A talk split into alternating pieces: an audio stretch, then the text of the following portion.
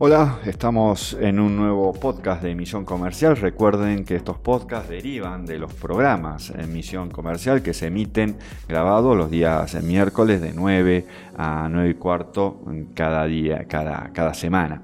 Vamos a cortar en el mes de diciembre, estamos en los últimos programas del año, pero bueno, pueden escuchar estos podcasts aquí en la página web de la Universidad Católica de Salta. En el programa de hoy, eh, junto con Federico Jaime, ¿cómo estás, Federico? Muy bien, Martín, ¿cómo estás? Muy bien, muchas gracias. Vamos a hablar sobre el cambio climático y su impacto en el comercio internacional y lo hacemos a partir de artículos publicados en ambientum.com, eh, artículo de Oscar Granados para el diario El País de España, de Gabriel Origlia para La Nación, de Jean Koch eh, para el diario El Cronista, también de la página del informe, del informe de comercio y el cambio climático de la Organización Mundial de Comercio, de Aduana News y página de Naciones Unidas.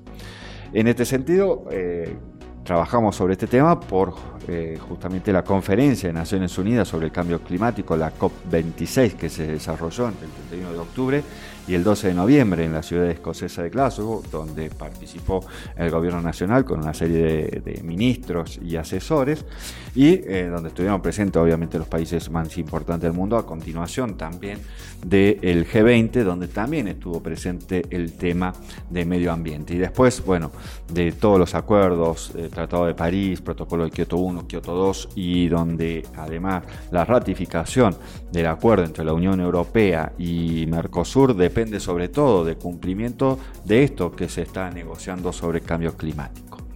Y para poder entonces relacionar el cambio climático con el comercio internacional, primero tenemos que tener en, claro qué es el cambio climático.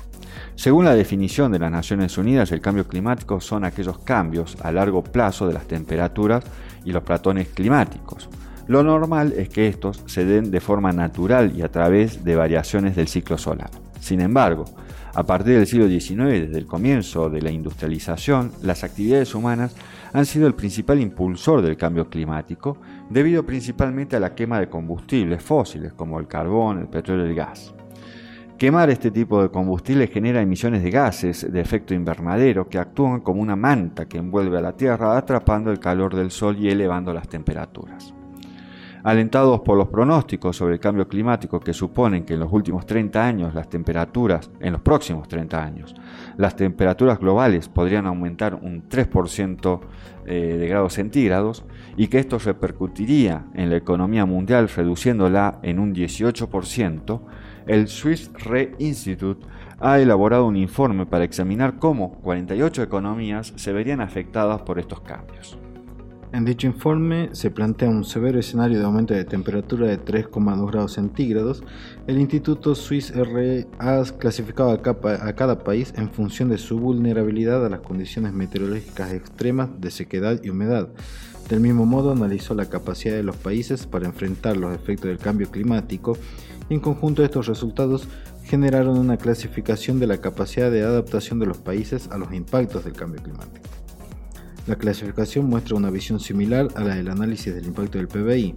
Los países más perjudicados suelen ser los que tienen menos recursos para adaptarse y mitigar los efectos del aumento de la temperatura global, y así los más vulnerables en este panorama son Malasia, Tailandia, India, Filipinas e Indonesia. En cambio, economías avanzadas del hemisferio norte como Estados Unidos, Canadá, Suiza y Alemania son menos vulnerables. Las economías asiáticas serían las más afectadas ya que, China corre el riesgo de perder casi el 24% de su PBI en el escenario planteado, mientras que la mayor economía del mundo, Estados Unidos, perdería cerca del 10% y Europa casi el 11%. Pero no hace falta esperar el futuro para ver las consecuencias. En África Occidental, los rendimientos de algunos cultivos como el mijo o el sorgo fueron 20% menores entre el año 2000 y 2009 que en comparación con un escenario sin aumento de las temperaturas, de acuerdo con un estudio del año 2019 publicado por la revista científica Nature. Y a medida que las altas temperaturas y el clima extremo debilitan el avance del planeta, las infraestructuras de los países, el transporte mundial y las cadenas sufren también las consecuencias. Por ejemplo, el Canal de Panamá, una importante ruta de transporte marítimo internacional por la que pasa aproximadamente el 50% del comercio mundial, tuvo que imponer límites de calado a los buques en el año 2019 debido a los bajos niveles de agua causados por las sequías. Sectores como el turístico también sienten el embate del cambio climático y las regiones cálidas, por ejemplo, se volverán menos atractivas debido al calor intenso y a la erosión de las playas, mientras que las regiones frías se van a volver más atractivas como destinos turísticos, dice Swiss RE. Esto tendrá implicaciones distributivas en las exportaciones de los países como España, por ejemplo, dependientes de la industria, y el cambio climático tiene un coste, dice Nancy McLernon de Global Business Alliance no solo para las empresas privadas, sino también para los gobiernos que prestan servicios públicos y que a menudo se ven afectados de forma desproporcionada por las altas temperaturas. Un estudio del Banco Mundial encontró que la demanda de electricidad en México aumenta en un 3,2% por cada día que la temperatura excede los 32 grados centígrados, como resultado del mayor uso del aire acondicionado. Qatar, uno de los países más cálidos del planeta, requerirá más del doble de la infraestructura de refrigeración que tiene actualmente en los próximos 10 años. Debemos actuar ahora para mitigar los riesgos, afirma Thierry Leger, director y presidente del Swiss Re Institute. La naturaleza y los ecosistemas brindan enormes beneficios económicos, pero están bajo una intensa amenaza.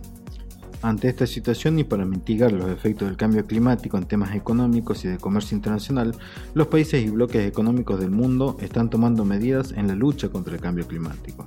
De esta forma, la Unión Europea fue el primer bloque en anunciar un mecanismo de ajuste de las emisiones de carbono, en las fronteras, recibiendo el total apoyo de la UNCTAD, quienes advirtieron que este esquema puede cambiar los patrones de comercio a favor de los países en los que la producción es relativamente eficiente en cuanto a emisiones gaseosas.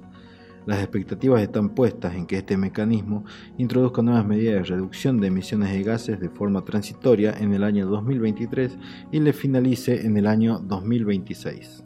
Se estima que las exportaciones de los países en vía de desarrollo en los sectores intensivos de carbono se reducirían en un 1,4% si el mecanismo se aplica con un precio de 44 dólares por tonelada de emisiones de CO2 incorporadas y en un 2,4% si se aplican con un precio de 88 dólares por tonelada. Los efectos variarán significativamente según el país. En próximos programas profundizaremos sobre este tema. Muchas gracias.